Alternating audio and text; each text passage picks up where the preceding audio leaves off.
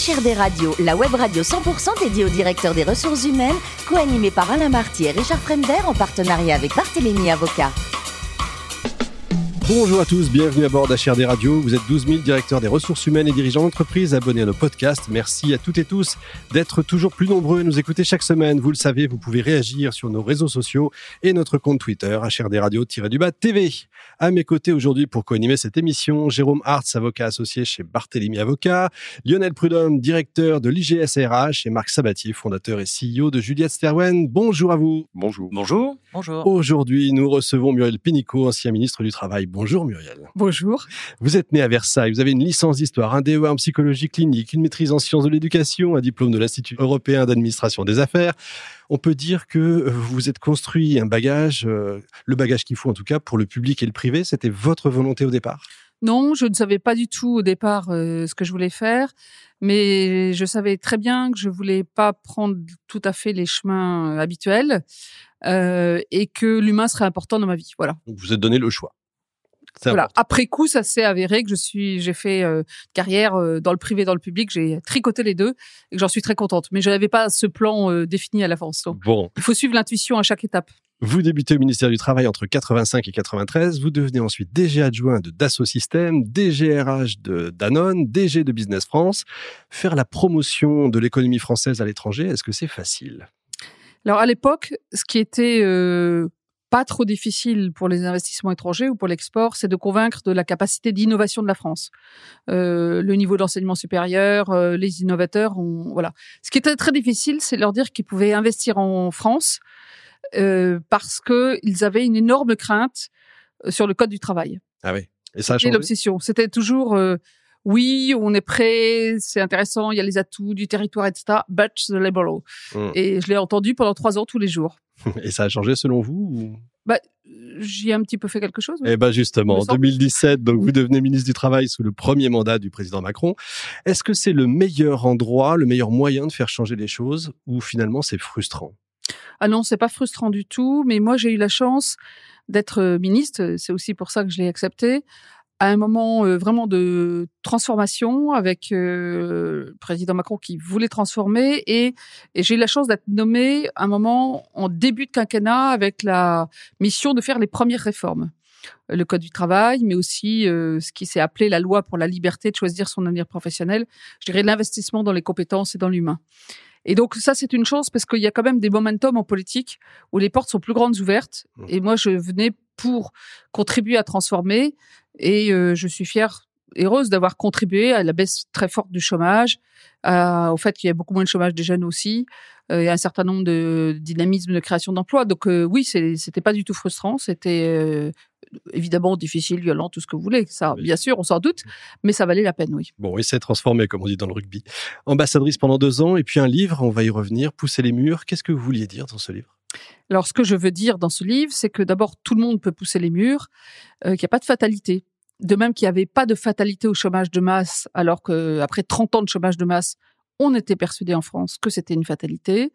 De même que euh, les jeunes, la- l'apprentissage qui végétait en France depuis euh, toujours, alors que c'est directement corrélé euh, à l'emploi des jeunes, eh bien, il n'y avait pas de fatalité, on pouvait le transformer. Sur l'égalité professionnelle, l'index que j'ai créé, l'obligation à la loi, c'était possible aussi. Le droit à la formation pour tous, le CPF. Donc, je raconte beaucoup d'anecdotes d'histoire de Danone, de Dassault Systèmes, euh, de choses que j'ai faites avant, et, et évidemment comme ministre. Mais mon message, c'est que ça n'est pas, ré- euh, ce n'est pas réservé à être ministre de changer Bien les sûr. choses, et que chacun, euh, en étant connecté avec les autres, dans toutes ses actions, qu'on soit au début, début de sa carrière de RH, qu'on soit DRH, qu'on soit ministre, on a tous une marge de transformation pour faire les entreprises, la société meilleure, plus efficace, plus juste.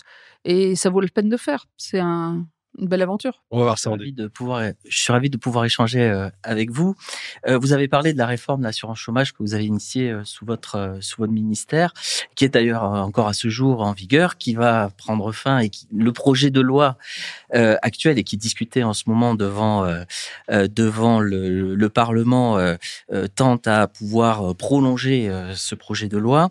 On sait que les partenaires sociaux et même les politiques hein, sont divisés sur le sujet. Le dernier acte en date, c'est la l'amendement sur euh, la question de l'abandon de poste. Faut-il le considérer ou pas comme une démission? Ça, c'est c'est un élément qui va être euh, tranché par le Parlement.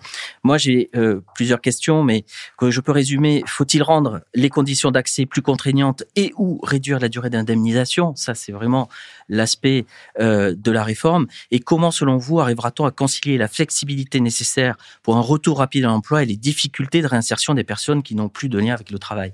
Je pense que c'est tout l'enjeu, effectivement, de la réforme. Bon, là, vous avez trois heures. hein. J'ai bien compris, une minute trente.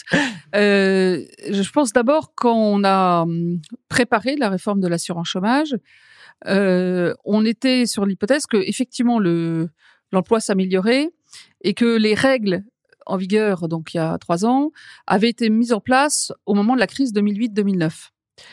Et c'est vrai que euh, l'assurance chômage doit évoluer en fonction des contextes, Euh, comme tout système assurantiel d'ailleurs. Euh, euh, voilà. Et donc, c'était cet esprit-là. Ensuite, le Covid est arrivé, donc j'ai évidemment stoppé le projet de réforme euh, immédiatement, parce que là, c'était plus du tout approprié. D'ailleurs, de toute façon, la seule chose qui comptait, c'était mettre en place l'activité partielle, les protocoles sanitaires et euh, toute intervention autre sur le marché du travail, autre que protéger l'emploi et les compétences, aurait été euh, malvenue. Donc, c'est Elisabeth Borne qui m'a succédé et maintenant Olivier Dussopt qui lui succède, qui porte les réformes suivantes. Moi, ma vision des choses, c'est que on est en train de, si je dézoome un peu votre question, la vraie question, c'est est-ce que c'était un outil efficace pour lutter par, euh, par rapport aux difficultés de recrutement? Parce que je pense qu'aujourd'hui, euh, l'obsession des entreprises, petites et grandes, dans à peu près tous les secteurs, et dans certains métiers, c'est dramatique, c'est de trouver la, la main-d'œuvre. Alors d'abord, il faut se dire que cette question, euh, si j'ose dire, c'est un beau problème. C'est parce qu'on est passé de 9,7 à, à 7,3 de taux de chômage. On n'est pas encore au plein emploi, mais on s'en approche. C'est aussi pour ça, aussi pour une bonne nouvelle, qu'on a des difficultés de recrutement. Désolé de vous le dire, mais nous C'est avons un été problème de efficaces. riches, mais c'est un problème quand même. Voilà, mais c'est quand même un- mieux pour notre pays, mieux pour les citoyens, pour les salariés et, et mieux aussi pour les entreprises, même si ça complique euh, la vie à court terme. Et par rapport à ça, on a, il faut qu'on change vraiment de mindset d'abord, av- avant même de parler de réforme, parce que le fait qu'on a eu 30 ans de chômage de masse, on s'est habitué à ce que euh, finalement il y avait toujours un réservoir de main d'œuvre. On se posait pas tellement la question. Moi, quand je recrutais, euh, ben on, ne- se posait pas trop la question. On, on se posait la question de sélectionner. Or aujourd'hui, recruter, c'est toujours un peu sélectionner, mais c'est séduire et négocier. Donc ça, ça change pas mal le, le, le prisme, mais il faut vraiment changer de logiciel là-dessus. Le deuxième euh, sujet qui change, c'est le sujet des compétences.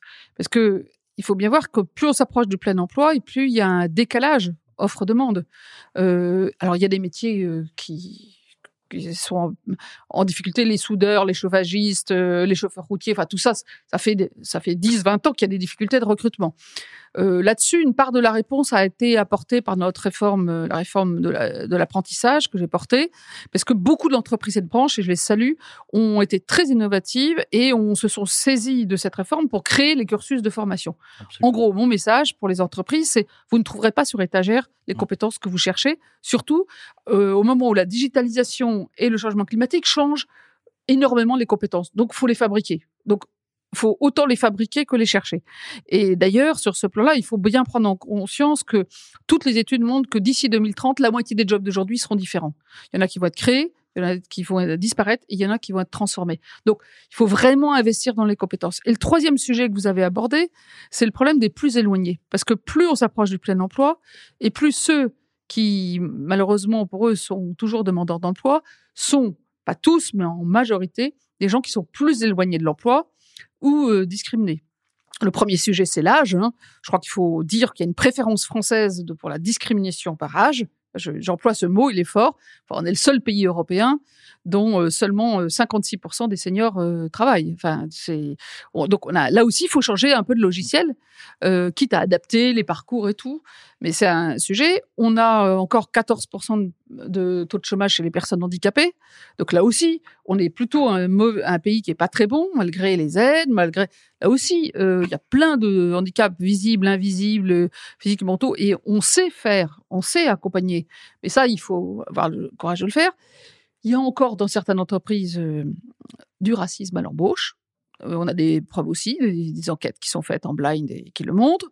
Euh, et puis, il y a tous ceux qui sont aujourd'hui dans les dispositifs d'insertion l'insertion par l'activité économique ou les entreprises adaptées, qui sont des marchepieds. Et là, il faut aussi aller chercher. Ce que je veux dire, c'est que si on, on ne cherche à embaucher que des gens qui ont 25-40 ans, qui n'ont jamais eu un trou dans la raquette, etc., ben on va continuer et, qu'on n'investit pas sur les compétences. Ben, je vous confirme, ça va continuer à difficulté. Alors là-dedans, l'assurance chômage, c'est un des bouts du puzzle, mais il faut pas croire que ça va tout régler. Marc. Lorsque vous étiez euh, ministre, vous avez mis en place l'index égalité homme-femme. Mm. Euh, et dans le contexte de la réforme des retraites, que vous suivez euh, certainement de, très près, qu'est-ce que vous pensez de l'idée de mettre en place un index senior? Alors en fait, c'est l'ANDRH qui avait proposé ça dès 2019, quand j'ai lancé l'obligation de résultat et l'index égalité pro, qui se sont dit, mais finalement, parce qu'ils étaient conscients hein, qu'il y avait quand même on avait le réflexe jeuniste euh, systématique et que ça poserait problème à terme. Euh, ils avaient proposé à, ce moment-là. Donc j'ai vu que c'était de nouveau sur la table. Euh, après, bah, il y a plusieurs questions. La première, c'est qu'on peut pas faire non plus cinq index sur chaque sujet. Donc il y a un moment donné, voilà, une petite difficulté.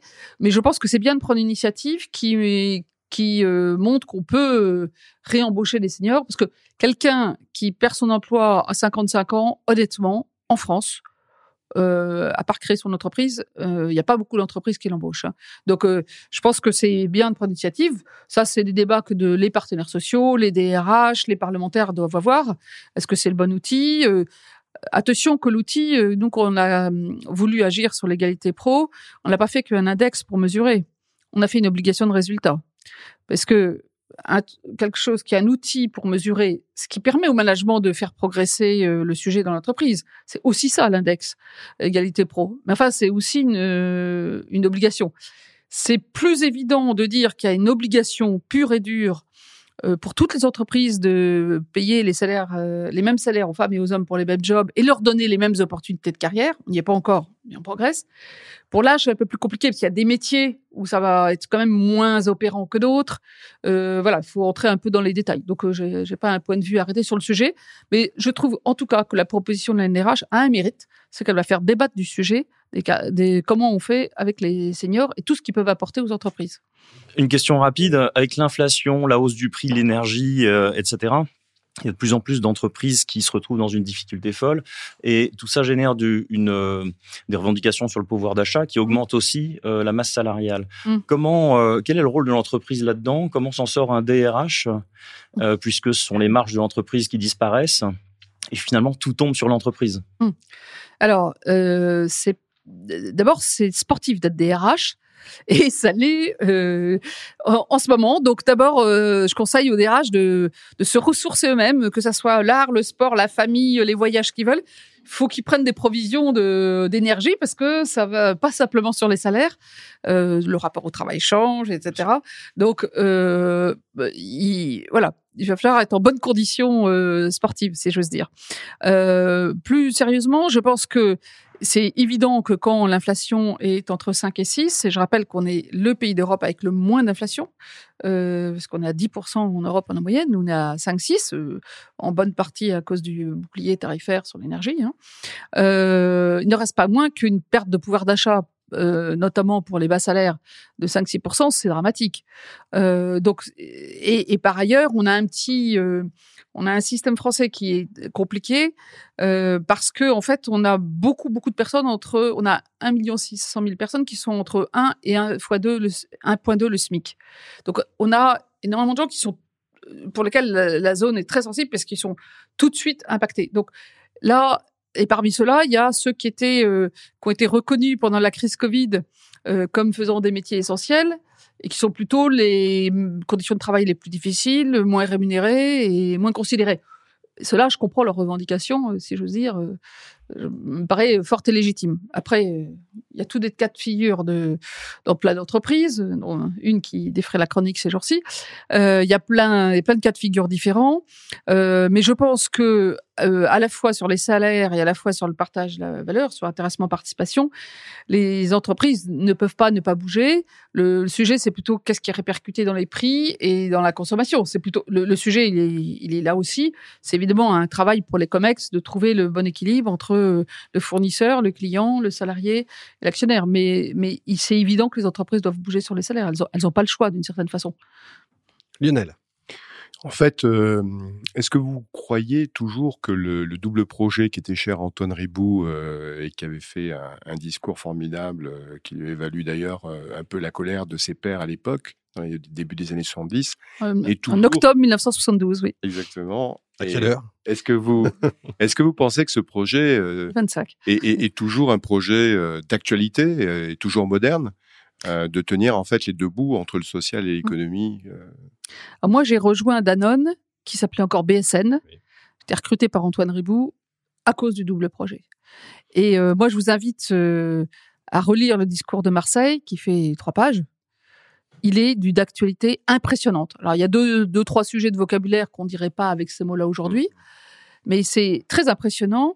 Euh, L'idée que euh, la performance économique va avec la performance sociale, que les ressources naturelles sont pas illimitées et donc que l'entreprise doit se, euh, tenir compte des ressources naturelles et de ses territoires. Enfin, tout ce qu'on a dit après sur les écosystèmes, c'est du- c'est une modernité d'actualité. Je comprends 50 ans en arrière que euh, c'est décoiffé pas mal de gens.